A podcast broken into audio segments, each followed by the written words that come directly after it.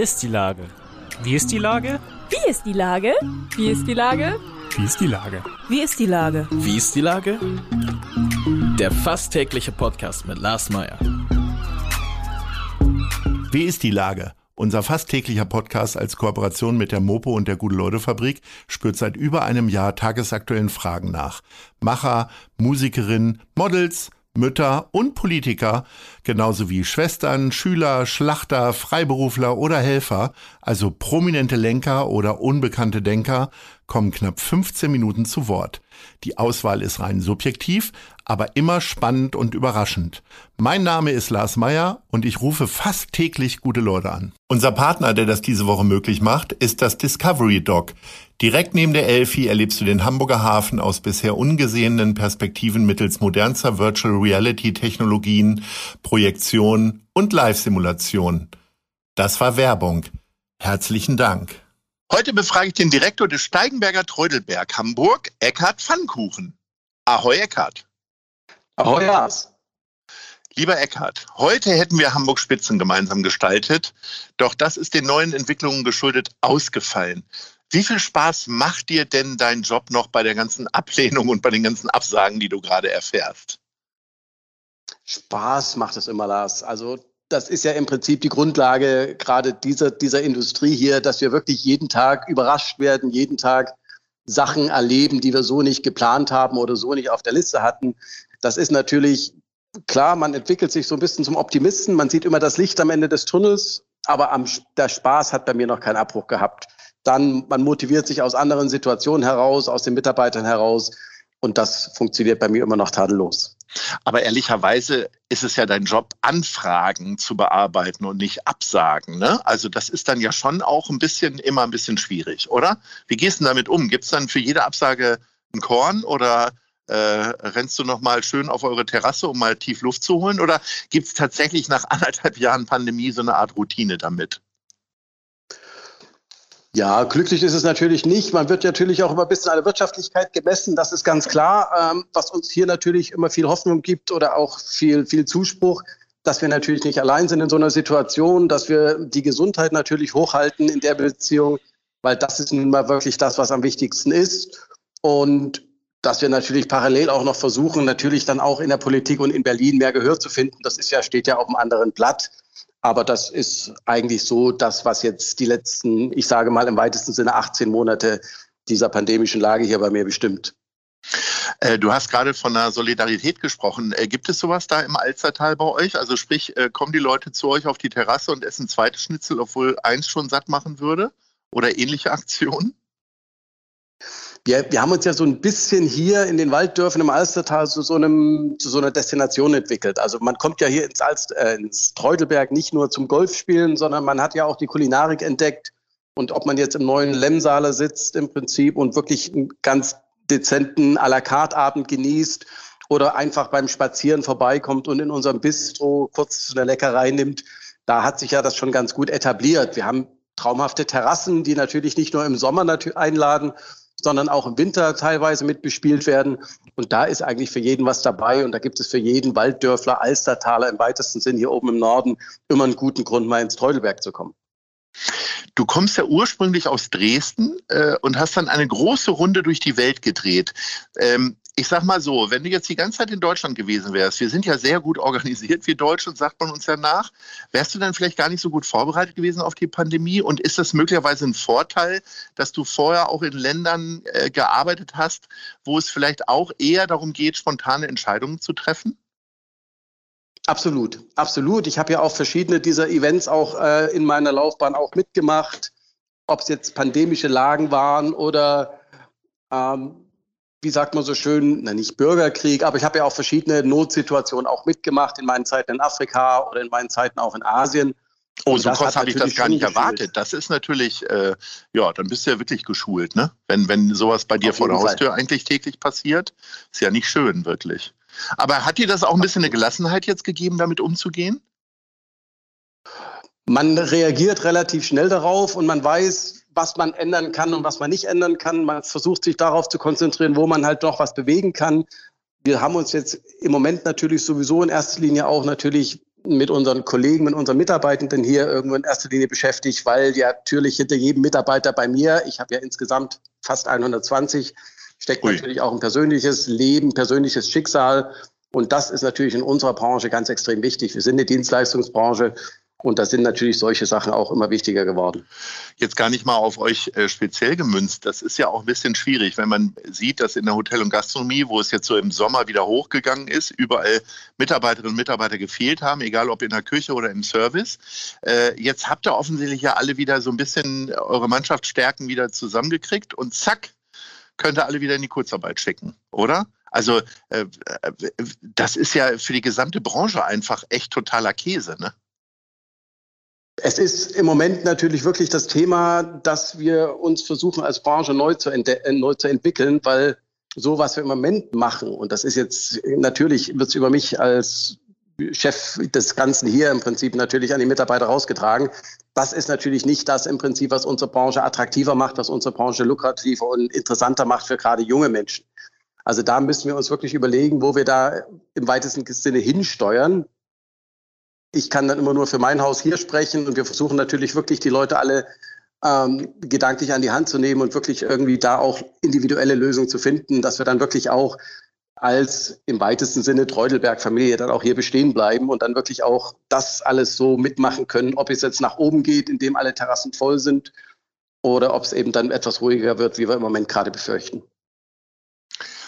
Du bist ja eigentlich doppelt gekniffen, wenn man das mal so sagen will. Äh, du bist letzten Sommer, im September letzten Jahres, äh, hast du angefangen, hast ein top renoviertes Haus übernommen, was wirklich ja, wo alles, wo das Besteck noch unbenutzt war, sozusagen, weil die ganze Zeit zu war. Äh, und jetzt willst du eigentlich loslegen und auch selber natürlich zeigen, äh, was so deine persönlichen Eindrücke für das Hotel sind. Und äh, so eine richtige normale Situation hast du jetzt noch nicht gehabt. Oder war der Sommer einigermaßen normal? Auch mit Auslastung im Hotel und so weiter? Also von diesem Sommer haben wir eigentlich wirklich, sind wir sehr überrascht worden. Ich will nicht sagen überrannt worden, aber überrascht worden dadurch, dass das natürlich wettertechnisch auch mitgespielt hatte und wir auch wirklich vom innerdeutschen Reiseverhalten profitiert haben, dass man halt wirklich öfters gesagt hat, Mensch, Treudelberg ist doch toll, um nicht nur Hamburg kennenzulernen, sondern auch die Umgebung kennenzulernen. Das ist natürlich was, was gleichzeitig im Prinzip die Städtetouristen anspricht, aber auch die, die Erholungssuchenden anspricht. Wir sind natürlich hier auch fast als Destination toll aufgebaut. Wir haben ein Spa mit dabei, ein D-Spa. Wir haben unseren Wellnessbereich mit Pool und allem drum und dran. Also hier kann man auch wirklich Urlaub machen. Urlaub in den Grenzen von Hamburg. Und das ist natürlich was, was uns diesen Sommer sehr gestärkt hat. Und dann die Terrassen an unseren Restaurants und Bars, das haben wir ja auch schon erwähnt. Das hat uns natürlich im Sommer ordentlich Zuspruch und ordentlich äh, Geschäft auch gebracht. Es hat ja jetzt durch die 2G-Lösung, die jetzt ausgerufen wurde, äh, auch eine ziemliche Klarheit gegeben. Hättest du dir eigentlich von der Politik gewünscht, also ich hätte es gerne, aber wie siehst du das, äh, wenn das alles schon ein bisschen früher und konsequenter durchgezogen worden wäre? Weil da ist ja schon echt eine Menge rumgeeiert worden. Muss ich ganz klar sagen, ähm, es hätte wahrscheinlich deutlich mehr gebracht, zeitiger und restriktiver vorzugehen. Jetzt zwischen uns gesprochen, Lars, im Nachhinein ist man natürlich immer einen Schritt schlauer. Aber mhm. im Moment sind wir ja in einer Situation, wo wir nicht, das ist nicht, nicht Fisch, nicht Fleisch. Also wir versuchen immer wieder mal was und versuchen aber es allen recht zu machen. Und ich glaube, in so einer Situation wäre die Politik mehr gefragt worden, dann auch mal etwas restriktiv und etwas strikter davor zu gehen. Auch wenn es erstmal ein bisschen mehr wehtut, doch ist man damit relativ schneller durch auch. Das haben uns ja die Nachbarländer auch vorgemacht. Ja, sicher. Ähm, es gibt ja doch aber immer noch äh, in Institutionen und Vereinen wie beispielsweise in FC Bayern München mit Joshua Kimmich und noch vielen anderen Spielern Leute, die sagen, nee, ich lehne das ab. Äh, wie gehst du denn persönlich damit um? Also ich meine, neuerdings dürfen wir Arbeitgeber ja nun erfahren, was mit den Mitarbeiterinnen und Mitarbeitern ist gehe aber davon aus, dass man da in der Gastronomie eh schon mal so ein bisschen reinlicher unterwegs ist und vielleicht einfach dann auch offener und vernünftiger. Ja, bloß in der Beziehung sind wir natürlich auch der geltenden Gesetzgebung hier in Deutschland irgendwie unterworfen, mhm. sozusagen. Also wir haben hier eine überschaubare Zahl an welchen, die sich immer noch nicht geimpft haben. Das ist, glaube ich, heutzutage ganz normal bei 120 Mitarbeitern. Äh, wir versuchen natürlich da mit unseren Mitteln darauf einzuwirken, aber damit müssen wir umgehen. Also wir haben ja als Arbeitgeber dann auch verschiedene Rechte und Pflichten und die Grenzen können wir nicht überschreiten. Persönlich ja. muss ich dazu sagen, Verständnis fehlt mir natürlich, aber das hängt natürlich auch an meinem etwas äh, intensiveren Reiseverhalten und da sind solche Themen eigentlich, entweder man darf verreisen oder man darf nicht verreisen. Also da kommt es jetzt auf die eigene Meinung dazu nicht unbedingt an. Wo sich ja die Gastronomie gerade letzten Herbst irgendwie sehr darauf gestürzt hat und was ja auch viele gerettet hat, sind Kochboxen. Ihr macht ja im Grunde die Mutter aller Kochboxen schon seit vielen, vielen Jahren, nämlich die leckere Gans to go oder Ente. Ähm, ich habe da ja immer noch ein bisschen Hemmung, so eine Gans äh, bei mir zu Hause zu machen. Ähm, äh, kannst du mir Mut zusprechen, äh, dass auch ich das hinkriegen würde? Lars, das schaffst auch du. Überhaupt kein Problem. also unsere Gans, die kommt effektiv fast direkt gebraten auf den Tisch geflogen. Also wir haben alles soweit vorgekocht, vorgebraten, dass mit dem Zeitaufwand von ungefähr 45 Minuten das ganze Tier duftend auf dem Tisch steht und dann nur noch fachgerecht zerlegt werden muss. Und das sind natürlich Themen, Lars, das kriegen wir beide auch hin. Ich habe es letztes okay. Jahr ausprobiert und das ist absolut narrensicher, sage ich jetzt mal. Ist denn, äh, bist du eher Team Ente oder Team Gans? Und sind die Beilagen dann unterschiedlich? Bei einem Rosenkohl, bei einem anderen Rotkohl oder wie läuft das? Wir haben ehrlich gesagt die Beilagen bei beiden relativ breit gehalten, weil ja wirklich die Geschmäcker auch verschieden sind, um da auch irgendwo einen relativ großen Kreis mit abzustecken. Ich persönlich bin garantiert Team Gans, traditionell Rotkohl, Klöße, nichts weiter dabei. Wird es auch dieses Jahr wieder werden und ich freue mich riesig drauf. Ich mich auch. Ich habe ja vorhin schon erwähnt, du kommst äh, aus Dresden ursprünglich. Und das ist ja äh, etwas, was Hamburg und äh, Dresden verbindet, ist die Elbe. Wenn du denn so ein bisschen Fernweh hast, also zumindest nach Dresden, dann gehst, unterstelle ich dir mal, gehst an die Elbe. Sag mir doch mal die drei schönsten Stellen an der Elbe. Platz drei. Hier in Hamburg natürlich. Platz drei. Also ich bin ja im Moment viel unterwegs auch als äh, Familienvater und wir suchen uns natürlich auch immer spannende Gegenden aus und Ecken aus. Und ich meine, die Elbe ist natürlich so extrem vielseitig und so extrem schön in allen ihren Facetten, dass wir eigentlich wirklich ab und zu mal auch ein Stück weiter rausfahren. Und Nummer drei würde ich immer wieder sagen, Schleuse Brunsbüttel klingt wahrscheinlich im Moment erstmal nicht so spannend, ist aber ein absolut tolle Kombination aus wunderschönen Landschaftsbildern. Man hat die Elbe in einer extrem Weite vor sich. Man sieht fast schon, man hat das Gefühl, man sieht die Mündung in die Nordsee. Man sieht die großen Schiffe. Vielleicht hängt es auch an meinem Fernweh.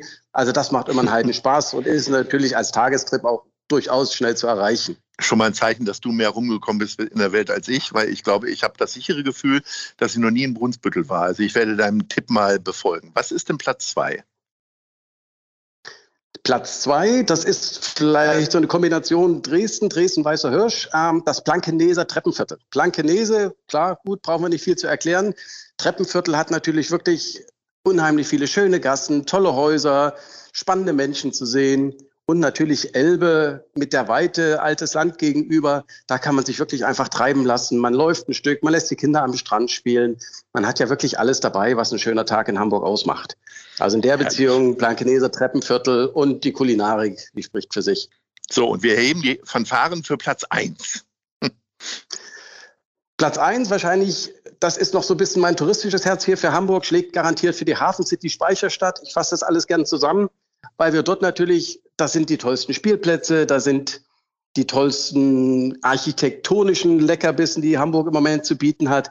Also da verlieren wir uns regelmäßig, muss ich sagen. Also mindestens einmal im Monat, zweimal im Monat auch sind wir da, gehen da an den, an den Wasser, ähm, an den Fläten vorbei und manchmal fahren wir auch mit der, mit der Hafenrundfahrt. Aber das wäre garantiert Hafen City Speicherstadt, meine absolute Top 1, wenn man Elbe hautnah erleben möchte hier in Hamburg.